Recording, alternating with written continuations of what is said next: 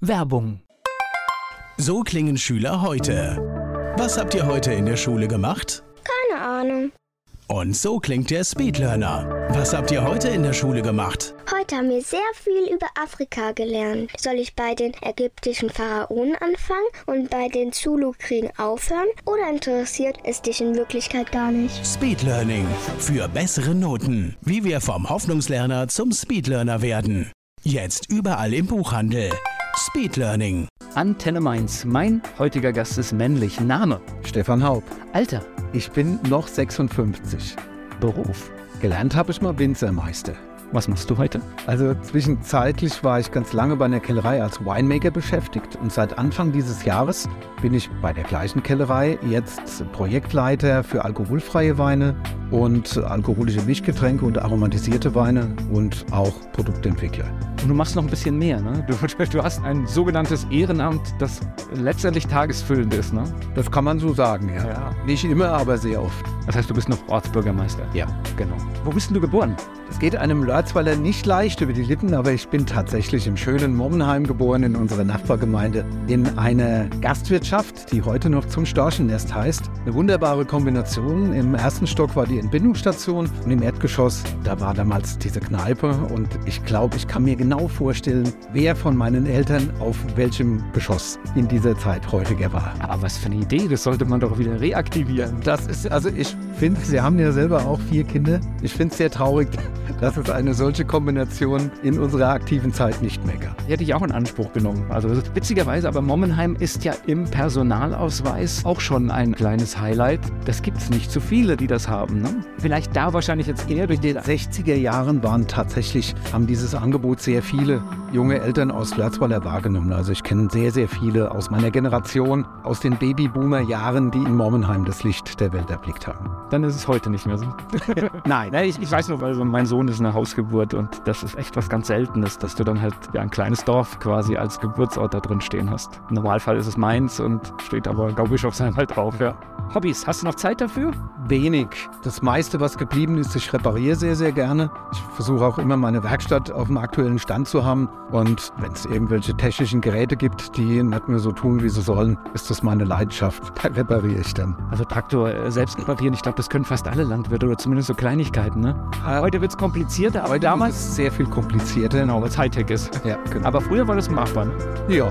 Also wenn es jetzt gerade eine Reparatur am Motor ist, aber so Ne, Ich weiß nur, dass ich das von früher noch so kenne, dass irgendwas stotterte und dann guckten halt alle interessiert in die Klappe da rein und haben irgendwas gemacht. Genau. Hast du sowas wie ein Lebensmotto? Ja, dass es einfach niemals langweilig wird. Es wird automatisch niemals langweilig bei mir, weil ich halt, glaube sehr breit interessiert bin und das sorgt dafür, dass ich immer mit etwas Neuem auch beschäftigt bin.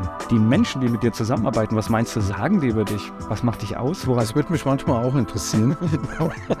ich kann es dir nicht genau sagen. Ja, ist immer so, so dieser Fremdblick ist ein bisschen schwierig, obwohl ich glaube, du- dass du ein ganz freundlicher Zeitgenosse bist und sehr geduldig auch, aber wahrscheinlich nur bis zu einem gewissen Grad. Ja, aber bis der Grad überschritten ist, wo meine Geduldigkeit endet, da musst du dir schon einiges anfallen. Aber ja, auch alles gute Eigenschaften. Stefan Haupt, der Ortsbürgermeister aus Lörzweiler, ist hier zu Gast bei Antenne Mainz. Antenne Mainz, ich spreche heute mit dem Ortsbürgermeister aus Lörzweiler, Stefan Haupt ist bei mir. So, jetzt wissen wir schon, du bist in Mommenheim geboren, aber du bist in Lörzweiler aufgewachsen. Natürlich. Okay. In diesem landwirtschaftlichen Betrieb? Ja. ja, meine Eltern hatten also zum Zeitpunkt von der Geburt von meinen Geschwistern und mir war das noch ein Gemischtbetrieb. Also da gab es tatsächlich früher sogar noch Viehzucht, Ackerbau und Weinbau und mein Papa hat es dann so Ende der 60er Jahre auf den Weinbau dann konzentriert und mit diesem Spezialbetrieb bin ich dann oder mit diesem auf Weinbau spezialisierten Betrieb bin ich dann groß geworden. Also klassisch eigentlich, diese Mischbetriebe gab es ja tatsächlich in den 60er Jahren, waren ja, fa- Ja. fast alle, die heute auch so große Namen in, im, im Weinbereich, wenn du dann in die Geschichte gehst, ist das meist Das ist so. tatsächlich so. Also ein Urgroßvater von uns hat es tatsächlich geschafft, um 1900 sich auch schon mal komplett, das war der David Haub, unsere Familie kommt ja ursprünglich aus Bodenheim, der in Bodenheim ansässig war, der hat es tatsächlich damals auch geschafft, sich rein auf Weinbau zu konzentrieren. Hatte sogar auch schon ein Flaschenweingeschäft, was was für die damalige Zeit sehr ungewöhnlich war.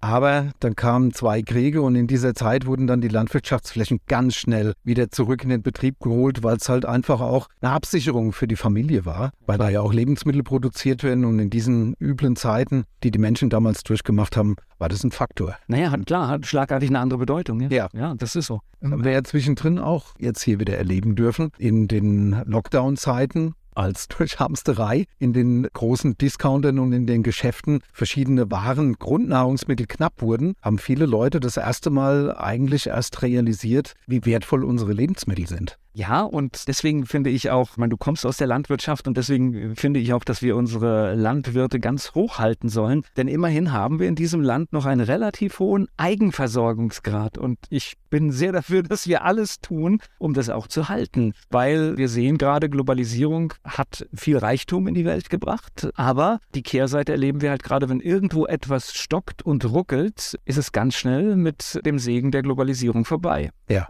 Und bei Grundnahrungsmitteln oder bei Lebensmitteln generell hat es auch eine direkte Auswirkung. Bei anderen Gütern ist es für die Wirtschaft fatal, aber bei den Grundnahrungsmitteln geht es sofort eben an die Grundversorgung der Menschen. Wir sind beim friedlichen Zusammenleben ja. schlagartig. Also ich sag mal, wenn du ein paar Tage kein Auto fahren kannst oder sonst was, ist eine Sache. Aber wenn Menschen nichts mehr zu essen haben, dann wird es unangenehm. Ja. Und sehr schnell. Genau so ist es. Und deswegen sollten wir dankbar sein, dass es so ist und dass wir eine hocheffiziente Landwirtschaft auch haben. In unserem Grundgesetz steht übrigens sogar drin, das habe ich gelernt, als ich den Winzermeister gemacht habe. Wir hatten ein Fach, das nannte sich Agrarpolitik. Und da steht tatsächlich drin, dass die Bundesrepublik Deutschland bestrebt sein muss, die Selbstversorgung durch unsere Landwirte aufrechtzuerhalten. Das heißt, die Bundesregierung hat eigentlich auch den Auftrag, dass unsere Landwirtschaft in Krisenzeiten in der Lage ist, die Menschen autark versorgen zu können. Was für ein tolles Buch. Ich habe das Gefühl, dass, dass diese Verankerung im Grundgesetz irgendwie nicht so besonders gelebt wird momentan. Es fängt ja auch damit an, dass du schon merkst, dass Menschen gar nicht mehr verstehen, was Landwirtschaft bedeutet. Also mir ist das vor ein paar Jahren aufgefallen, als auf einer Ackerfläche eine Familie den Drachen hat steigen lassen,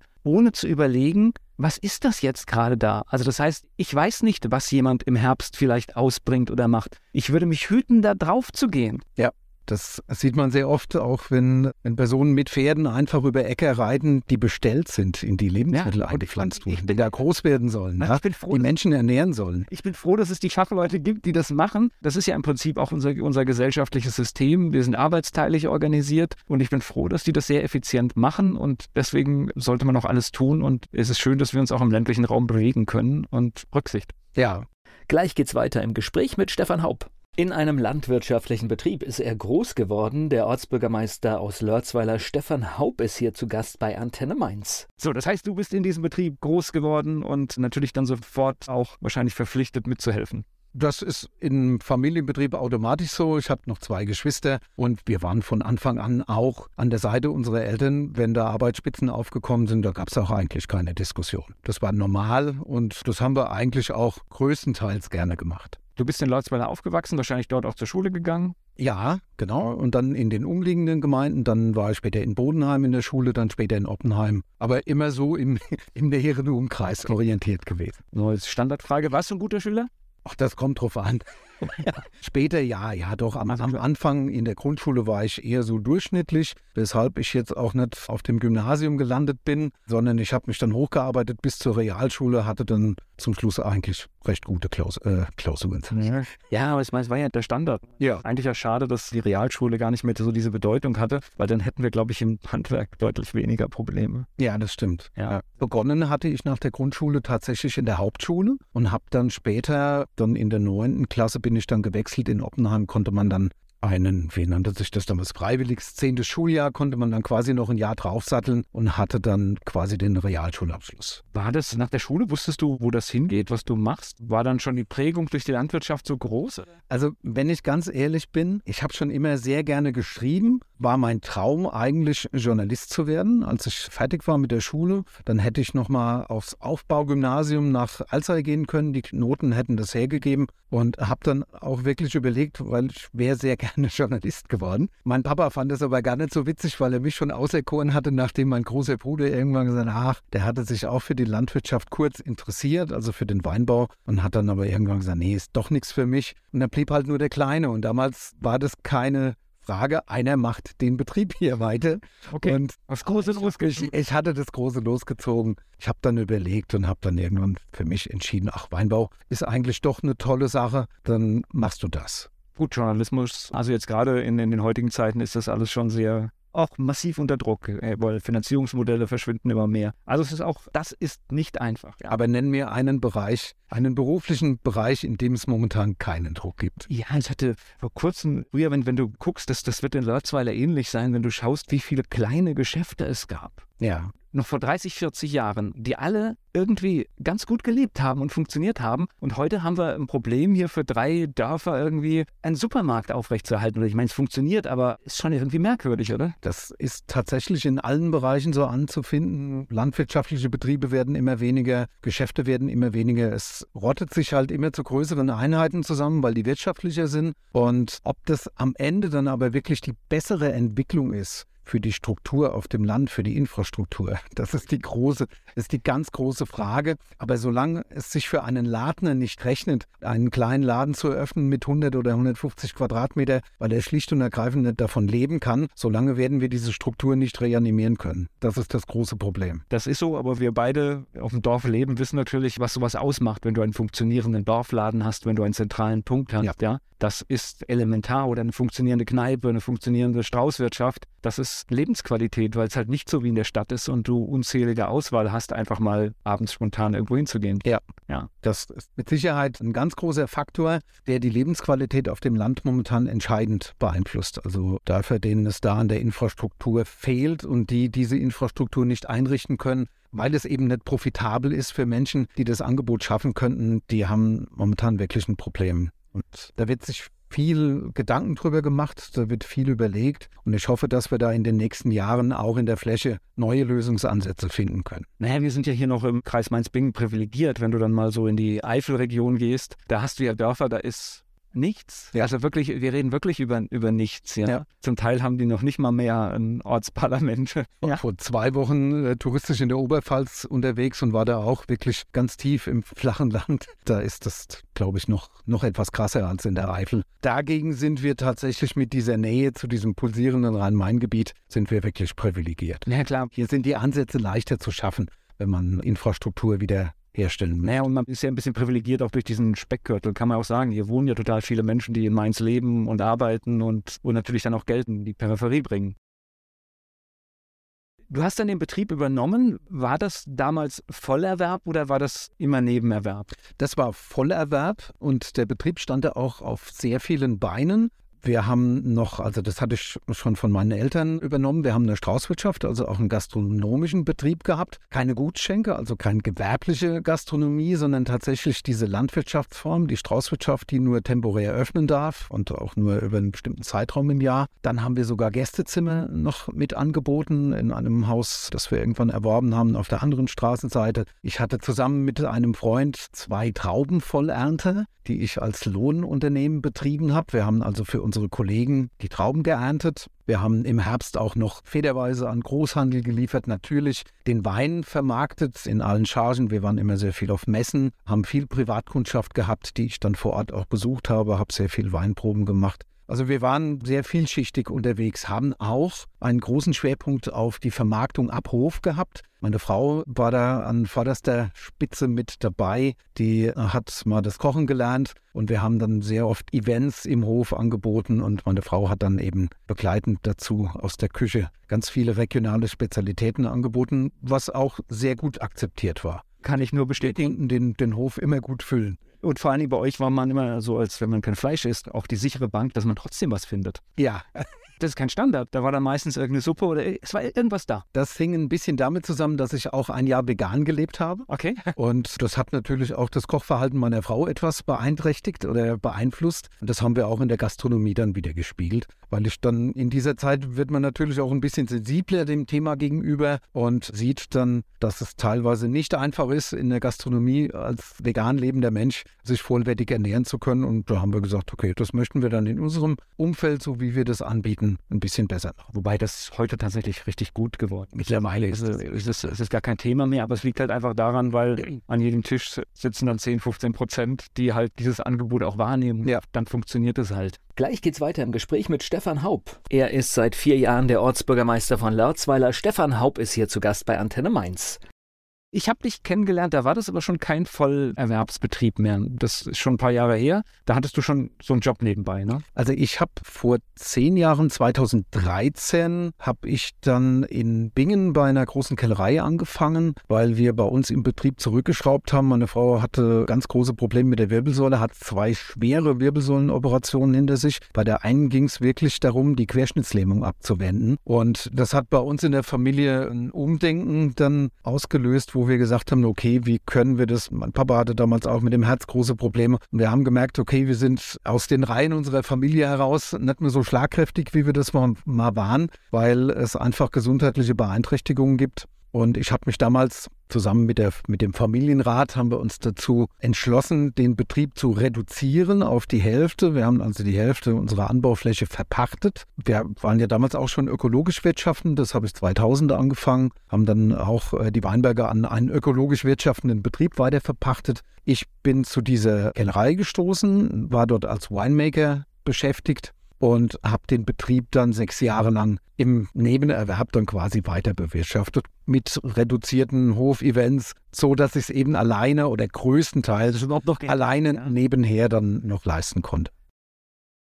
Gut, jetzt müssen wir gerade noch, jetzt hast du noch das Stichwort ökologischer Landbau gegeben, da müssen wir noch mal kurz drauf eingehen. Da warst du ja, gut, heute glaube ich ist es gar nicht mehr das große Thema, aber um die 2000er war das schon noch ein Thema. Da war das ein ganz großes Thema, ja. Und ich meine es jetzt auch negativ. Das heißt, ja. war jetzt nicht so, dass du überall die ganz große Begeisterung sofort hattest, ne? Nein. Also bei den Kunden habe ich teilweise auch gehört, oh, muss das sein? Als ich gesagt habe, ich werde meinen Betrieb umstellen. Das war vorher in der Familie Thema. Mein Papa hat mir den Betrieb ja 1993 dann übergeben. Und ich habe ihm gesagt, ich werde auf kurz oder lang dann auf ökologisch umstellen. Ich war sieben Jahre lang in einem Verbund, der nannte sich kontrolliert umweltschonender Weinbauer KOW. Das war so, so eine Vorstufe und habe meinem Vater aber damals schon gesagt, ich werde irgendwann auf Bio umstellen. Überleg dir es gut, ob du mir den Betrieb übergeben willst. dann hat er gesagt, Bub, du willst das ja später machen und das, was du willst, das gehe ich mit, wenn ich dir den Betrieb übergeben habe. Und dazu hat er wirklich gestanden. Also das war ein sehr positives Beispiel. Ich habe in der, in der Weinbau Weinbauschule habe ich gemerkt, dass es noch mehr Kollegen gibt, die das überlegen, die aber an dem massiven Widerstand ihrer Eltern gescheitert sind, die gesagt haben, wenn du auf Bio umstellst, bist du raus.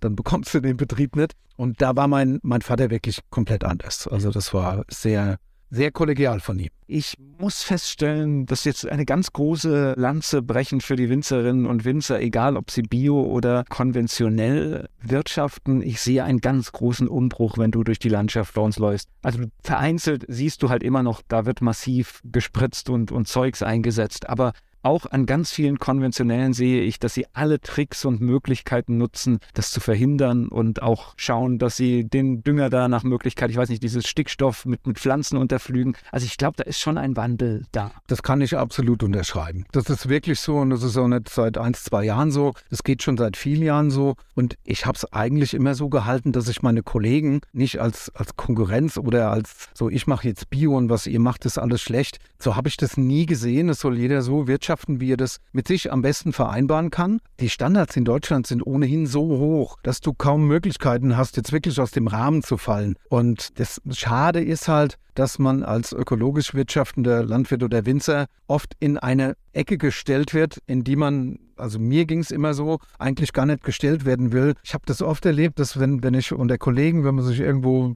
bei einer Tagung oder so getroffen hat und ich habe dann irgendwann gesagt, so ich bewirtschafte meinen Betrieb übrigens bio, dass sich die Kollegen dann angefangen haben zu rechtfertigen oder so, ja, wir spritzen ja auch nicht so viel. Also dass das schon fast so was wie, wie eine Provokation war, wenn ich gesagt habe, ich bin Bio-Winzer. Das finde ich schade, weil, wie gesagt, ich habe das immer akzeptiert, was meine Kollegen gemacht haben. Würde auch den Teufel tun, einen Zeigefinger zu erheben und sagen, ihr dürft ja aber hier oder ihr macht dies oder jenes. Nö, das ist wirklich, wie du auch beobachtest, größtenteils absolut in Ordnung, was die Kollegen abliefern. Und das soll jeder für sich entscheiden. Und es gibt sowohl für konventionell als auch für ökologisch eigentlich genügend Abnehmer, sodass man auch keine Konkurrenz befürchten muss. Und ich denke, jede Wirtschaftsform hat ihre absolute Daseinsberechtigung. Ich denke, du hast wahrscheinlich beim ökologischen Landbau hast du immer auch andere Kunden. Du brauchst Kunden, die vielleicht ein bisschen mehr Geld dafür ausgeben, die Dinge beachten. Das ist einfach so, ja. Und dann ist halt auch der Wein im Schnitt nachher zwei, drei Euro teurer, weil es nicht anders geht. Genau, das muss er auch, weil wir schlicht und ergreifend viel weniger ernten.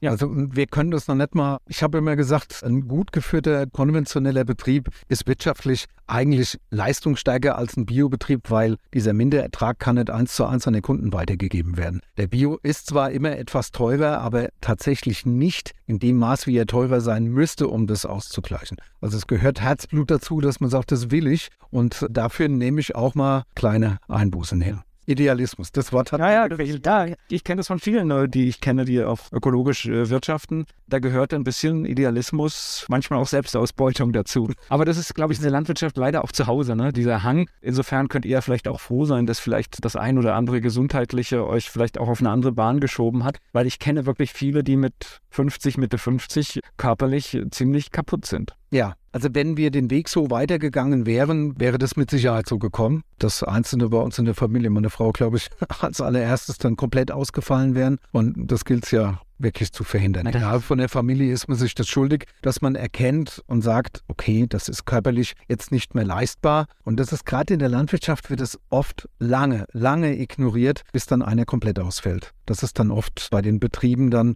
die Krux, dass Dinge einfach versucht werden, nicht zu realisieren, sondern nach dem Motto, geht doch, geht doch, und ich schaff's doch noch, nochmal, nochmal. Und irgendwann ist dann ganz vorbei. Gleich geht's weiter im Gespräch mit Stefan Haupt. Später sprechen wir in dieser Sendung über den Zukunftsprozess Lörzweiler. Der Ortsbürgermeister aus der Gemeinde Lörzweiler ist hier zu Gast bei Antenne Mainz. Stefan Haupt ist da. Wie kommt man denn auf die Idee, Ortsbürgermeister zu werden? Das ist eine gute Frage.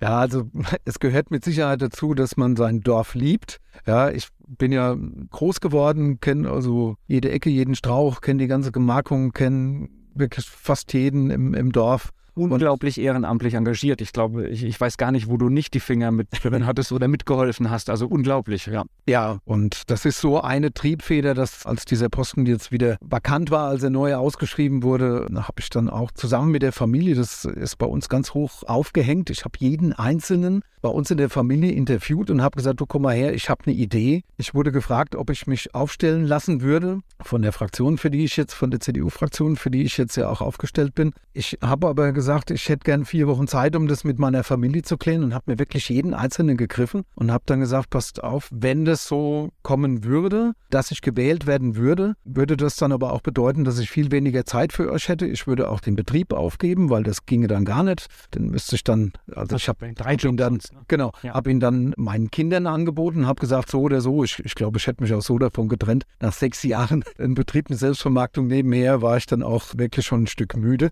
Ja, und habe jeden Einzelnen gefragt und habe gesagt, aber sag nichts den anderen. Und wenn sich eine Person aus der Familie dagegen ausgesprochen hätte, hätte ich tatsächlich nicht kandidiert. Aber es haben alle gesagt, ja, das können wir uns vorstellen, probier's. Ich glaube, es ist ein gutes Votum und du hast jetzt da viele Konjunktive drin du bist in Lörzweiler bekannt und äh, also Kommunalwahl funktioniert so. Das heißt, es ist auch, also ich, ich sag mal, du hattest gute Chancen, auch gewählt zu werden, was ja auch passiert ist. Und es, dessen war sich, glaube ich, auch die Familie bewusst, dass es hier nicht nur um eine Kandidatur geht, sondern es ging wahrscheinlich auch um das Amt. Also das heißt, es ging um die nächsten fünf Jahre. Ja, ja, mit Sicherheit. Wie die Wahl ausging, das konnte keiner im Vorfeld sagen. Es war ja auch wirklich sehr knapp. Es gab ja dann, das wusste ich zu dem Zeitpunkt auch noch nicht, wer, wer da noch mit aufgestellt sein wird. Es Gab ja insgesamt dann, wir waren zu dritt, ja, wir waren drei Kandidaten und es ging ja auch wirklich haarscharf aus dann am Ende. Das hätte auch so sein können, dass, dass der Versuch dann damit geendet wäre, dass ich eben die Wahl nicht gewonnen hätte. Ich habe es gar nicht mehr in Erinnerung. Es waren aber waren nicht ganz so viele Stimmen. Ne? zehn, zehn Stimmen hatte ich mehr.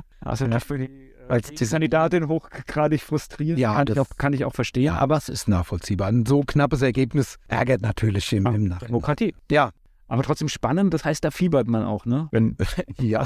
Da ist der Wahlabend richtig spannend. Der, der, war ganz spannend. Also ich weiß noch, der hatte, meine Frau hatte ihren Geburtstag nachgefeiert und die Gäste waren dann schon gegangen. Und wir saßen dann im Hof und haben noch zusammen ein Kartenspiel gemacht, um meine Nervosität etwas zu überbrücken, bis das Ergebnis dann bekannt war. Und irgendwann klingelte das Telefon und ich habe wirklich auch fünf Minuten gebraucht, bis ich die Mitteilung verdaut habe, dass ich jetzt tatsächlich zum Ortsbürgermeister gewählt wurde. Und du hast ja eine wunderschöne Zeit ausgesucht. Das heißt, du hast ein bisschen angefangen und dann stand alles still. Das war allerdings eine Situation, also es ging wirklich alles relativ harmonisch los. Das hat sich alles gut angelassen. Und dann kam diese Corona-Zeit mit Lockdown mit, mit ganz vielen Vorgaben und Vorschriften, die man erlassen musste. Musste Kindergärten, Kinderspielplätze im Freien sperren und musste den Kindern dann auch ab sechs Jahren Masken verordnen, wo die Leute auch nur wenig begeistert waren davon. Also da war viel zu organisieren. Das hat auch meinen Kollegen, ich will nicht sagen zugesetzt, aber hat uns wirklich vor große Herausforderungen gestellt. Wir haben die Bürgermeisterdienstbesprechung fast wöchentlich abgehalten, die wir dann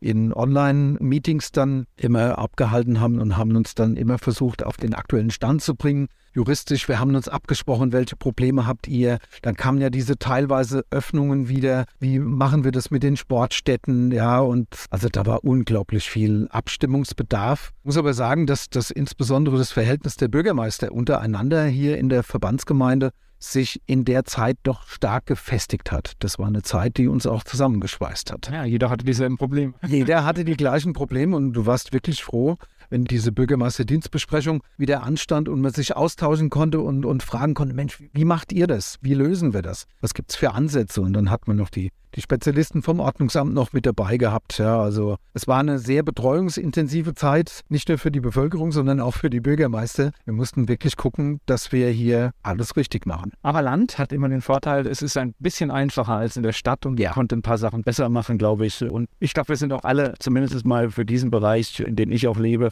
relativ gut durch diese Zeit gekommen. Ja, du hattest immer die Gelegenheit rauszugehen hat dich niemand letztendlich aufgehalten und ist schon ein gutes Gefühl einfach, ja. Ja, und Latzweiler, muss ich auch sagen, ist natürlich auch positiv aufgefallen, denn dort ist trotz aller Einschränkungen vieles passiert in dieser Zeit. Also ich habe einen wunderschönen digitalen Film gesehen, wie ein Weinfest nachgestellt wird, mit viel Aufwand, warst du auch im Prinzip der Hauptakteur, ne? Und hast ganz viele Sachen, du hast alle besucht und ein unglaubliches Wissen über Latzweiler präsentiert. Also wir hatten, das war das Weinfest 2020, das war das erste, das durch Corona ausfallen musste. Wir hatten eigentlich alles schon soweit vorbereitet und waren dann vor die Tatsache gestellt, okay, es findet nicht statt. Und dann habe ich auch in der Videokonferenz mit den Winzern haben wir überlegt, was machen wir. Und es war eigentlich mein Sohn, der die Idee hatte, der Lukas, der gesagt hat, Mensch, man könnte doch mit einem schönen alten Traktor ja, und einem Anhänger dran durch die Gemarkung fahren, die Winzer an verschiedene Punkte in der Gemarkung platzieren, wo sie einen Wein vorstellen. Du, Papa, kannst was über die Ortsgeschichte erzählen dieses Dorfes und das Ganze schneiden wir als Film zusammen und die Weine, die die Winzer vorstellen, bieten wir in einem Paket mit an. Und das Ganze wird dann auf YouTube gestellt und jeder, der will, kann sich dann diesen Film ansehen und kann dabei dann die Weine genießen, denn die Winzer präsentieren sie ja in, in wunderbarer Art und Weise. Genauso haben wir es auch gemacht. Ja, wir hatten die Landtechnik Auer, die dann mit dem alten Landsbulldog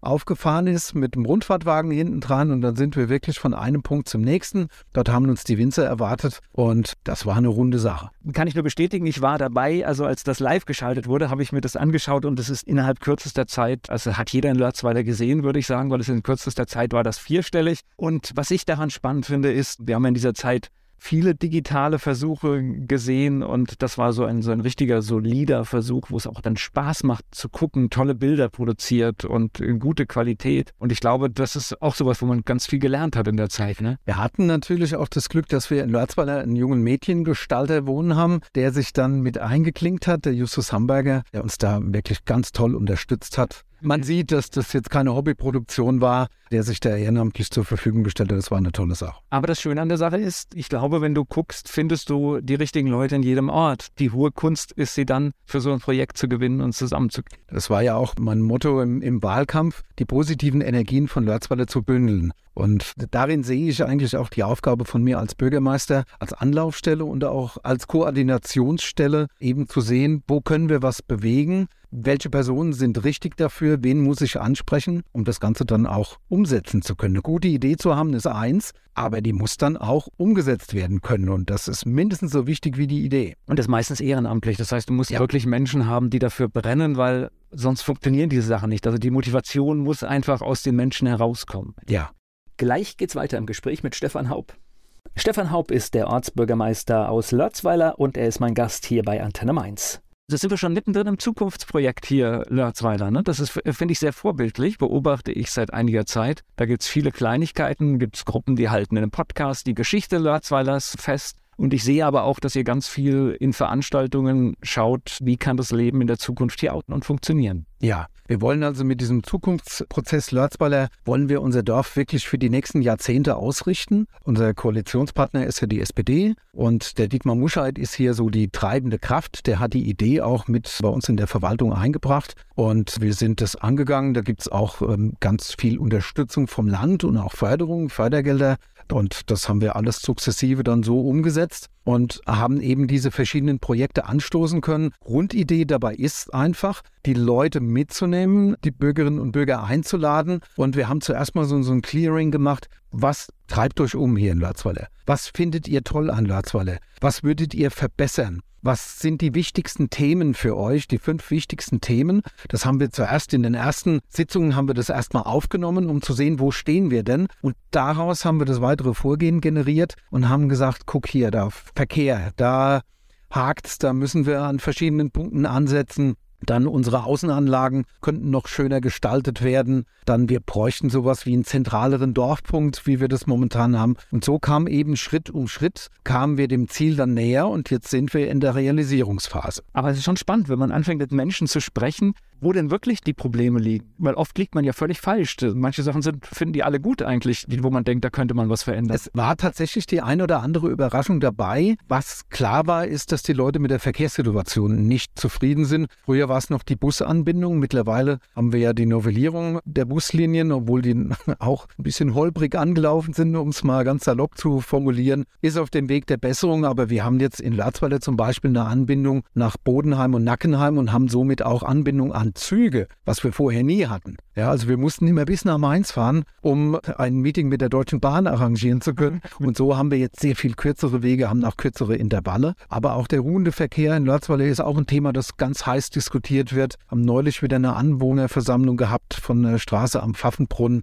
wo die Emotionen hochgekocht sind, weil da Vorgaben sich geändert haben. Die Parkregelung musste verändert werden. Und da gibt es noch einiges, was angepackt werden muss. Und wir lernen immer mehr in der Verwaltung. Der Bürgermeister ist ja nicht alleine, sondern ich habe ja ähm, zwei Beigeordnete und wir drei sind zusammen die Spitze, die aber auch nur in Zusammenarbeit mit den Fraktionen, mit dem Rat etwas bewegen können. Und wir haben jetzt gelernt, dass wir gerade bei Prozessen, die umwälzend sind oder bei Verkehrsprozessen, die alle betreffen, wirklich gut beraten sind, wenn wir die Leute vorher mit ins Boot holen. Mal sowas, wie wir jetzt gemacht haben, eine Anwohnerversammlung, dass wir einfach sagen, so kommt mal zusammen, wir erklären euch mal, was hier Neues geplant ist und dann könnt ihr auch Stellung dazu nehmen. Vielleicht kann man das eine oder andere noch mit einfließen lassen. Vielleicht auch bevor so so viele Dinge schon entschieden sind. Das ist so oft bei Verwaltungshandeln ein Problem, dass halt Dinge besprochen werden, sie werden zwar ausgelegt, aber wenn es halt keiner mitkriegt oder sich keiner damit beschäftigt und man kann so viel Frieden stiften, wenn man vorher mit Menschen spricht. Ja. Also man wird nicht so. alle kriegen. Das muss man auch sich immer, das bedeutet, wenn wir irgendwo eingreifen, wirst du nicht alle zur Zufriedenheit bringen. Aber ich glaube, du kannst viele Sachen, die eindeutig schon Konflikte bringen, im Vorfeld durch viele Gespräche klären. Und manchmal sind es so, so Kleinigkeiten, die du ändern musst. Oft ist es leider aber auch so, dass, dass manche Entscheidungen, ich will nicht sagen, auch an uns vorbei getroffen werden, von, an, von höherer Stelle oder von Stellen, die halt eben für diesen Bereich sachkompetent sind und dann auch das Weisungsrecht haben.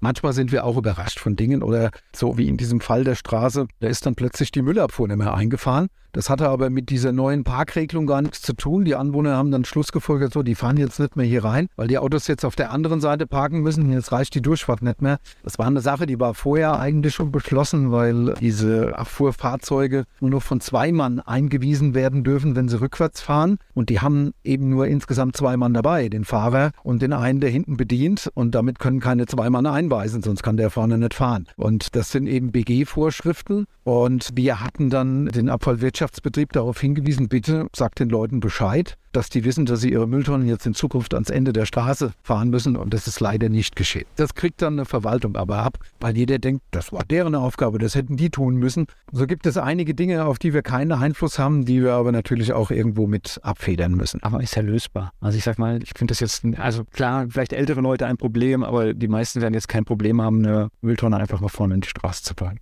Sag ich mal so ganz naiv. Zumal, wenn, wenn keine andere Möglichkeit bleibt, dann muss eben eine gefunden werden. Manche Dinge sind einfach so, wie sie sind. Und Verkehr bedeutet, eure Hauptverkehrsstraße ist natürlich auch ein Problem, ne? weil ihr habt halt schon eine schöne Durchfahrtsstraße. Wir haben eine schöne Durchfahrtsstraße, ja. Und was man auch sagen muss, das schiere Aufstellen, also viele Leute verlangen, ja, dann stell doch ein Schild hin oder macht verkehrsberuhigten Bereich. Schilder alleine lösen das Problem nie. Es muss eine Maßnahme dahinter stehen, die dann auch zu einer Konsequenz führt, wenn man das, was auf dem Schild steht, nicht einhält. Ja, und das ist das größte Problem im Verlauf unserer Straßen. Wenn ich 30er-Zone mache, davon abgesehen, dass das LBM nicht daran interessiert ist, einen kompletten Straßenzug in 30 auszurichten, die machen höchstens 200 Meter und lassen nicht miteinander verhandeln, ja, es kommen ja verschiedene. Auch eine Sache, die wir schlecht transportieren können an die Bürger, weil wir hätten auch gerne, dass der komplette Durchgang mit 30 ist, aber da das eine privilegierte Straße ist, die dem Kreis gehört, vom LBL verwaltet wird, haben die dort auch das Sagen, wie schnell da gefahren werden darf. Also es kommen auch zwei Interessen natürlich da aufeinander. Zum einen natürlich der Anwohner möchte, dass möglichst langsam gefahren wird und es ruhig ist. Diejenigen, die das Straßennetz planen, die möchten, dass jemand, der nicht nach Lörzweiler will, möglichst schnell durch Lörzweiler kommt. Genau.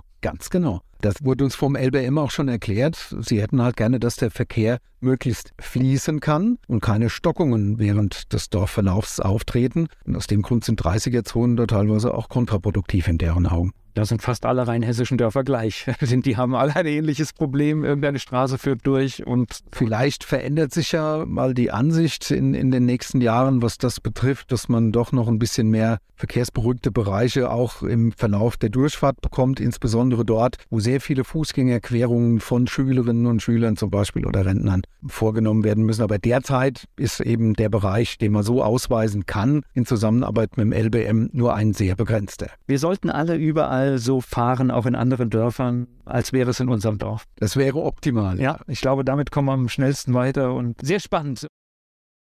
Und jetzt ist das Dorfleben wieder da und ihr seid ganz aktiv. Also ich sehe, Lörzweiler plant ständig irgendwelche neuen Aktivitäten. Neue Halle müssen wir, glaube ich, noch machen, ne? Ja, ja, na klar. Also diese neue Halle, die ist ja schon seit, seit ich kann es kann, jetzt nicht exakt in Worte fassen, aber ich denke, die Planung besteht mindestens schon seit sieben oder acht Jahren, dass diese Idee da ist, die alte Halle zu ersetzen. Es wurde zuerst mal geprüft, die Hoberghalle, ist die überhaupt energetisch noch zu sanieren? So ging es los, ja, wir sanieren die Hoberghalle. Und in diesem Zug ist dann eben aufgefallen, oh, das ist ein energetisches Grab, hier gibt es nichts zu sanieren. Außerdem spiegelt die Größe der Halle auch nicht mehr die Gegebenheiten des Dorfes wider. Und so kam dann irgendwann die Idee, okay, wir müssen an neuer Stelle ein neues Gebäude errichten. Das war ein sehr langer Weg dorthin, bis alle Hürden genommen wurden. Das war, hat wirklich Jahre gedauert, bis wir in einen aktiven Bereich gekommen sind. Und mit Beginn meiner Amtszeit haben wir dann relativ am Anfang dann auch schon den Förderbescheid vom Land. Der wurde uns positiv beschieden, der sogenannte E-Stock.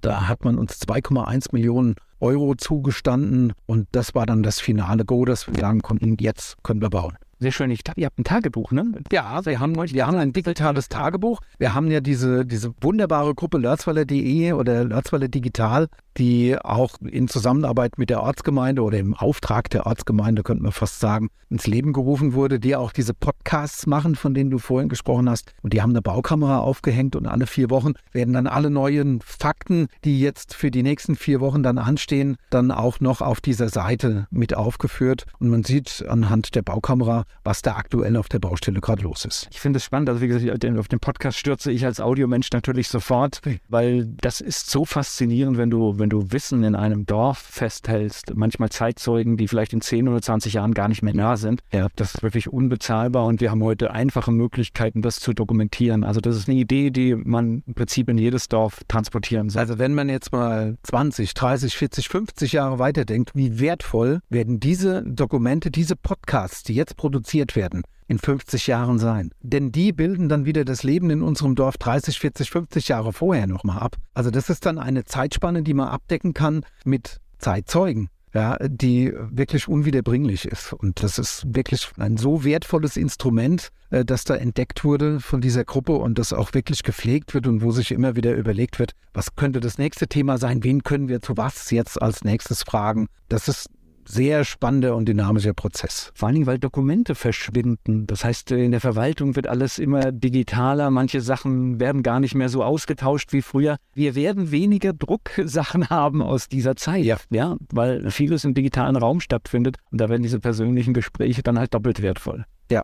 Gleich geht's weiter im Gespräch mit Stefan Haub.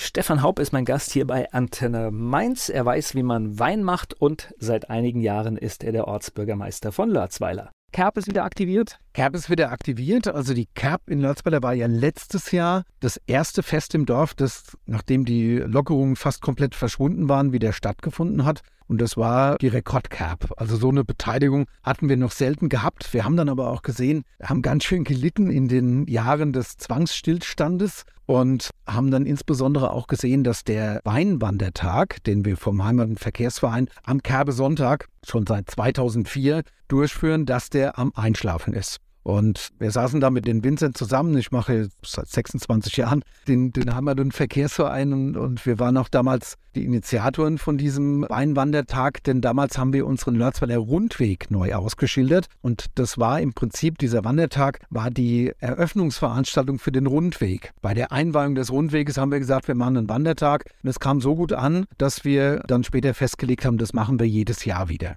Und am Anfang war das so, dass jeder Winzer auch ein Motto umgesetzt hat. Also wir hatten einmal Lörzweiler Weinlagen, verschiedene Lörzweiler Bodenarten, Weinbearbeitungsgeräte hat jeder Winzer ausgestellt. Und das ist so sukzessive langsam alles so ein bisschen eingeschlafen. Dann wurden es immer ein paar weniger und dann waren auch immer weniger auf der Strecke, sondern die meisten, ich schließe mich da mit unserem Weingut damals nicht aus, sind dann in ihren Höfen geblieben, weil die dicht an der Strecke waren. Und jetzt waren wir eben nach dieser Corona-Zwangspause an dem Punkt, wo wir überlegt haben, stampfen wir das Ding ein oder beleben wir es jetzt mit neuen, frischen Ideen, die vielleicht an die alten anknüpfen, weil die waren gar nicht so schlecht. Und das haben wir tatsächlich geschafft. Wir sind jetzt wieder sieben Teilnehmer, fünf Winzer und zwei Vereine, die sich wieder auf dem Wanderweg aufstellen werden. Also nicht mehr außerhalb irgendwo, sondern wirklich auf dem Wanderweg stehen. Und wir haben im Vorfeld noch historische Schilder erstellen lassen, die so ein bisschen kooperieren mit dem, was man 2020 bei diesem Film sehen konnte. Das sind nämlich fast genau die Stellen, an denen die Winzer 2020 an diesem Film für unser ausgefallenes Weinfest standen. Dort werden historische Schilder aufgestellt werden auf dem Wanderweg mit ganz viel Information zu unserer hochspannenden Geschichte. Da gibt es auch QR-Codes. Da sieht man, kann man teilweise auch die Kommentare von mir damals wieder einblenden und kommt auch auf eine Seite, auf der noch mehr Information zu finden sein wird. Das heißt, wir haben wieder mehr Winzer auf der Strecke, ein schönes Angebot an Weinen, Kleinigkeiten zu essen und haben jetzt auch richtig schön historische Informationen. Wann geht's los? Das ist hier seit immer ähm, früh. Ne? In diesem Jahr ist die Kerb vom 19. bis zum 22. Mai und der Kerbesonntag ist der 21. Mai. Das geht los um 11 Uhr und endet um 18 Uhr. Einsteigen kann man überall da, wo der Lörzweiler Rundweg ist. Wer sich nicht auskennt, in der Reifeisenstraße ist unsere Roberghalle, also die Sporthalle von Lörzweiler. Da kommt der Weg auch vorbei. Da kann man einsteigen und kann dann diesen Rundwegschildern folgen. Und dann kommt man automatisch an allem vorbei. Im Internet natürlich auch zu sehen auf der Seite des Heimat- und Verkehrsvereins Lörzweiler gar keine Hiveltour in der Verbandsgemeinde Bodenheim, ne? obwohl wir fast viel schöner sind manchmal. In Stellen überlege ich gerade. Also wäre wahrscheinlich sogar problemlos machbar, wenn man es genau nimmt. Ne? Ja, also damit gehen wir ja auch so ein bisschen in die Richtung jetzt. Ja dass wir Wein und Historie und wunderschöne Landschaften miteinander verbinden. Und wie gesagt. Wald in Rheinhessen, ne? Das darf man ja auch nicht vergessen, Lörzweiler. Also wenn, wenn ich von Wald spreche, in Gegenwart meiner Frau, die aus, der, die aus der Wetterau kommt, wo es wirklich sehr viel Wald gibt, die muss dann immer schmunzeln. Genau, Lörzweiler Wäldchen. Das, ja. ja. aber es ist ja so wirklich so, so selten, dass du Wald in, in Rheinhessen hast. Insofern ist es eine, eine kleine Besonderheit, dass du so ein zusammenhängendes Stück da mittendrin halt hast. Das stimmt, ja. ja. Das ist auch mittlerweile ein Natur Naturschutzgebiet Gebiet ist. Als Kinder haben wir ja da ganz massiv drin gespielt, aber mittlerweile, ich war neulich mal dort, das ist ja fast komplett unberührt. Also ist wirklich ein ganz tolles Eckchen. Jetzt. Ja, aber auf der anderen Seite, dafür sind ja solche Flächen auch da, ja. dass wir sie unberührt lassen. Besser kann man es ja gar nicht machen. Ja. Und gleich geht es weiter im Gespräch mit Stefan Haub. Stefan Haub ist der Ortsbürgermeister aus Lörzweiler und heute startet in der Gemeinde Lörzweiler der erste Haus- und Hof-Flohmarkt. Und das ist ein Projekt des, von unserer Dorfmoderation, also vom Zukunftsprozess. Da gibt es einen Hof- und Garagenflohmarkt und wir haben das wirklich geschafft. Das war auch eine Initiative, die äh, bei einem solchen Projekttag entstanden ist von einer Teilnehmerin, von der Ute, die die Idee hatte. Und wir haben tatsächlich 85 Teilnehmer, also 85 Familien, die sagen, bei uns in der Garage, im Haus oder im Garten machen wir einen Stand und bieten Dinge an. Und das kann man auf der Homepage der Gemeinde nachsehen. Da ist also ein Dorfplan und da sieht man genau, wo was angeboten wird. Da gibt es eine Legende dazu. Das geht von Topfpflanzen über Elektronik, Kleidung. Da ist alles kategorisiert und man kann genau sehen, an welchem Punkt einem was erwartet. Also da sind wir wir wirklich gespannt drauf, wie das auch von außen aufgenommen wird. Und ich glaube, da wird das ganze Dorf auf den Beinen sein und hoffentlich auch ganz viele von außen. Ich, ich glaube ja, weil bei 85, das ist ja, das lohnt sich ja richtig zu kommen, ja, weil du hast eine große Auswahl und diese Veranstaltungen, also erstens Begegnung, Menschen begegnen sich, äh, es ist nachhaltig, weil Sachen, die sonst vielleicht weggeschmissen werden oder nicht mehr verwendet werden. Stichwort Upcycling. Ja, finden irgendeinen Weg und irgendeinen Liebhaber und werden vielleicht noch jahrzehntelang benutzt. Im Prinzip sind das die perfekten, perfekten Geschichten, ja.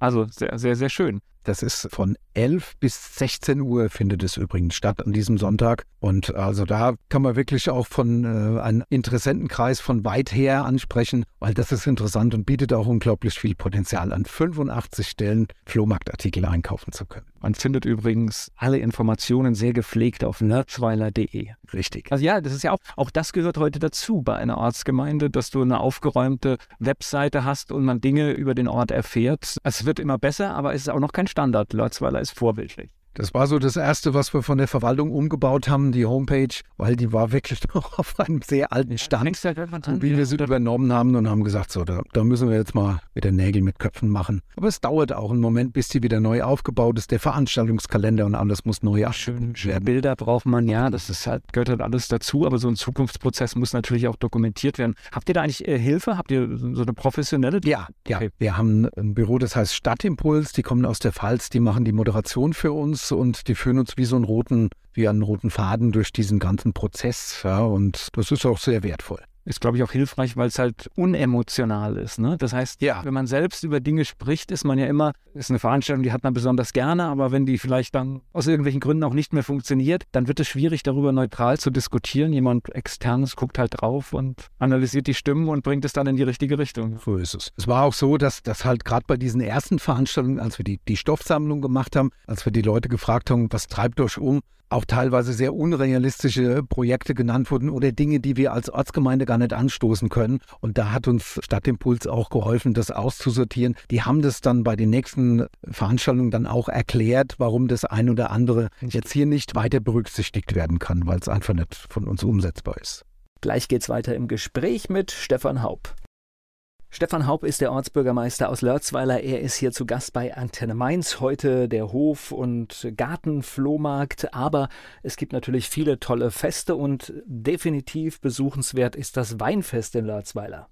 Was passiert denn beim Lörzweiler Weinfest? Also beim Lörzweiler Weinfest sind wir in unserer Prachtstraße, der Königstuhlstraße, sind wir aufgestellt. Die wird ähm, für die vier Tage gesperrt. In diesem Jahr ist es vom 7. Juli bis zum 10. Juli. Freitags ist die Eröffnung. Da machen wir auch, veranstalten wir auch ein großes Höhenfeuerwerk. Wir haben lange diskutiert. Letztes Jahr haben wir es ausfallen lassen wegen des Ukraine-Krieges, weil wir auch in Lörzweiler viele Geflüchtete aufgenommen haben. Wir wollten die Kinder nicht mit Dingen konfrontieren, die sie besser vergessen sollen. In diesem Jahr Jahr, denke ich, ist das Ganze aber safe. Wir haben mit den Winzern lange überlegt, ob wir es machen und wir hatten 2019 noch von der Gemeinde für zweimal Feuerwerk quasi einen Gutschein bekommen, um das ausprobieren zu können, ob wir damit unser Weinfest starten wollen. Weil für mich ist es halt ein nach außen weithin sichtbares Zeichen, dass das Lörzweiler Weinfest beginnt. Die Leute fragen sich, oh, was ist denn das?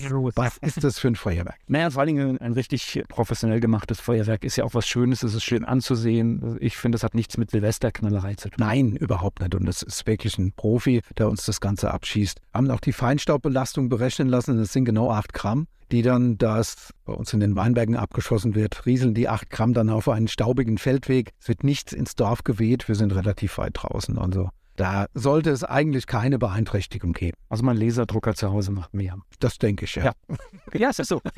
Also immer, immer alles im, im Verhältnis mit der sehen. An den Abenden bei unserem Weinfest haben wir dann stets ein sehr ansprechendes musikalisches Programm geordert. Also freitags haben wir eine Band, die spielt. Samstags, der Hauptabend, eigentlich gibt es sogar eine ganz große Band mit sechs oder sieben Teilnehmern. Also ich denke, da wird es ordentlich rund gehen. Sonntags ist es etwas ruhiger. Da spielen zwei Leute in der Band und am Montag traditionell unser Blechblasorchester, die Lyra Mainz-Ebersheim-Larzweiler, spielt ab 19 Uhr auf. Auch ein sehr großes Highlight bei uns im Kalender. Das ist schon so lange wie das Weinfest gibt, wird dieser Montagabend für die Lyra geblockt. Also volles Programm. Volles Programm, ganz genau. Wir haben auch die Malteser vor Ort, die nicht nur den Sanitätsdienst machen, sondern die auch gegen eine kleine Spende den Promillebus in Bewegung setzen. Da kann man dann also zu später Stunde mit denen arrangieren oder am besten eigentlich vorher, dass man zu dieser, zu einer bestimmten Uhrzeit nach Hause gefahren werden möchte. Und die machen das so innerhalb der VG. Das ist doch perfekt. Das ist ein super Angebot, ja, das auch sehr gerne genutzt wird. Dann haben wir zusätzlich die neuen Busverbindungen, sodass es auch aus dem Mainzer Umland kein Problem mehr sein wird, nach Lerzweiler zu kommen und auch wieder zurück. Ist ja auch ganz wichtig, dass man wieder nach Hause kommt. Und wir versprechen uns in diesem Jahr ein gutes Weinfest, weil wir ausnahmsweise nicht in den Sommerferien gelandet sind und auch die Veranstaltungen, die Weinfeste, mit denen wir sonst konkurrieren, wo wir öfters mal zusammenliegen, alle auf anderen Terminen liegen in diesem Jahr. Also versprechen wir uns davon eine ordentliche Belebung des Latzweiler Weinfestes. Gleich geht's weiter im Gespräch mit Stefan Haupt. Jetzt bist du vier Jahre Ortsbürgermeister. Schaust du schon auf das nächste Jahr? ja, im nächsten Jahr stehen Neuwahlen an. Ja. Hätte mich jetzt auch gewundert von, von dem, was wir jetzt hier besprochen haben. Und wenn man halt einfach auch die Energie da spürt, dann glaube ich, hast du auch noch einiges vor, was man vielleicht verändern kann. Ja, also ich, ich denke, wenn ich mich jetzt nächstes Jahr nicht mehr zur Wahl stellen würde, würde ich ganz viel zurücklassen, was wir gemeinsam angefangen haben, was man eigentlich zu Ende bringen sollte. Also ich denke, wenn ich die Chance hätte, weitermachen zu können, wenn ich mich nächstes Jahr wieder aufstellen lasse, dann ist das mein vordringliches Ziel, die begonnenen Projekte dann für die Menschen bei uns im Dorf dann auch abschließen zu können. Ja, weil am Anfang denkt man immer so. Und vielleicht noch viele neue. ja, das ist, weil man denkt am Anfang so diese, diese fünf Jahre, das ist so eine lange Zeit, dann stellt man aber fest, wie schnell es rumgeht. Und jetzt kommt dazu, und das ist halt einfach so, Verwaltung ist nichts Schnelles. Ne? Das muss man einfach auch immer wieder sagen. Äh, manche, manche Sachen, die brauchen dann drei, vier Jahre, bis sie auf der Strecke sind, wie die Halle, schönes Beispiel. Dann werden sie erst umgesetzt und dann hast du einfach schnell auch mal zehn Jahre, bis du das richtige Ergebnis siehst. Ja, das ist etwas, das mich am Anfang auch unglaublich beeindruckt hat. Also nur ein ganz simples Beispiel. Wenn die Ortsgemeinde vorhat, am Platz X ein Schild aufzustellen, dann kann ich jetzt nicht zum Bauhof sagen, so stellt er mal ein Schild auf, sondern dann muss ich zuerst mit dem Ordnungsamt Rücksprache halten, die wieder mit der Polizei. Also wird die Idee, hier könnten wir ein Schild für, weiß ich nicht, aufstellen wollen. Das muss dann geprüft werden. Gibt es eine, einen Termin, Vorortbegehung, gucken wir. Dann irgendwann kommt die Entscheidung und dann irgendwann kommt eine Anordnung an unseren Bauhof das Schild aufzustellen. Und das sind Prozesse, die können dann Monate dauern. Also von der schnellen Idee, wenn jemand kommt und sagt, an der Stelle wäre aber dieses Schild perfekt, dann kann ich nie sagen, okay, stellen wir morgen auf. Und das ist sehr exemplarisch für die Arbeit in der Kommunalverwaltung, die, wie du richtig sagst, ähm, die Prozesse brauchen sehr, sehr lange Zeit und sind nicht vergleichbar mit einem Privatunternehmen oder mit der privaten Wirtschaft. Das ist eine ganz andere Geschichte. Also Zebrastreifen ist ein schönes Beispiel. Das ja. ist ein Prozess, den kann man sich gar nicht vorstellen, weil so viele mitreden dürfen und es geht halt durch ganz viele Instanzen und das eigentliche Aufmalen nachher ist eigentlich das. das Aufmalen ist das Problem, aber das Validieren dazu, bis es so weit kommen kann, dass man den Zebrastreifen legal dort errichten kann und auch die Förderung dazu bekommt ja, und auch die Gelder dazu bereitgestellt werden, das ist wirklich ein langer Weg mit vielen Zählungen, Auswertungen und Bedarfsermittlungen. Also das ist, ja, das muss man halt auch wissen in der Kommunalpolitik, dass alle Prozesse länger dauern als in der Privatwirtschaft. Ja, ich glaube, man muss es immer wieder unterstreichen, weil es oft unverständlich ist, warum Dinge so lange dauern. Das heißt nicht, dass da nichts passiert, sondern das heißt, dass der Weg ein bisschen länger braucht. Ja. Wie viel Arbeitszeit kannst du das abschätzen? Verbringst du mit dem Ehrenamt? Ist ein Fulltime-Job wahrscheinlich, ne? Ja, ich, ich gehe ja noch arbeiten. Ähm, ich bin allerdings von der Gemeinde an drei halben Tagen von meinem Job in der Kellerei befreit. Und diese drei halben Tage, das sind zwei mit, mit Sprechstunden dabei. Und da es halt unglaublich viel Abende mit Sitzungen, mit Vorbereitungen, Wochenenden. Und auch die Repräsentation gehört ja auch mit dazu. Also es ist schon, also es, es nimmt einem sehr, sehr in Anspruch. Das ist ja der Kostet Punkt. sehr viel Zeit. Das ist ja der Punkt, den du auch mit der Familie besprochen hast. Das bedeutet letztendlich, jedes Dorffest, jede Veranstaltung, ist es letztendlich, gibt es die Erwartungshaltung, dass der Ortsbürgermeister vorbeischaut. So ist es. Also eigentlich nicht nur vorbeischaut, sondern dass er da ist. dass er dabei ist. Ja. Da ich in vielen Vereinen selbst mit aktiv bin, ist das oft nicht so das Problem. Aber ja, es, es gibt ja auch Doppeltermine und da muss man halt überlegen. Dann frage ich einen Beigeordneten, eine Beigeordnete, kannst du dahin, dass wir unsere, unsere Anwesenheit im, im Dorf versuchen, möglichst gleichmäßig danach zu streuen. Bleibt mir nur noch übrig, dir Danke zu sagen für deine Zeit und nochmal den Hinweis, alles, was wir besprochen haben, findet man unter lörzweiler.de. So ist es. Vielen Dank, dass ich hier sein durfte. Werbung. So klingen Schüler heute. Was habt ihr heute in der Schule gemacht? Keine Ahnung. Und so klingt der Speedlearner. Was habt ihr heute in der Schule gemacht? Heute haben wir sehr viel über Afrika gelernt. Soll ich bei den ägyptischen Pharaonen anfangen und bei den Zulu-Kriegen aufhören? Oder interessiert es dich in Wirklichkeit gar nicht? Speed Learning. Für bessere Noten. Wie wir vom Hoffnungslerner zum Speedlearner werden. Jetzt überall im Buchhandel. Speed Learning.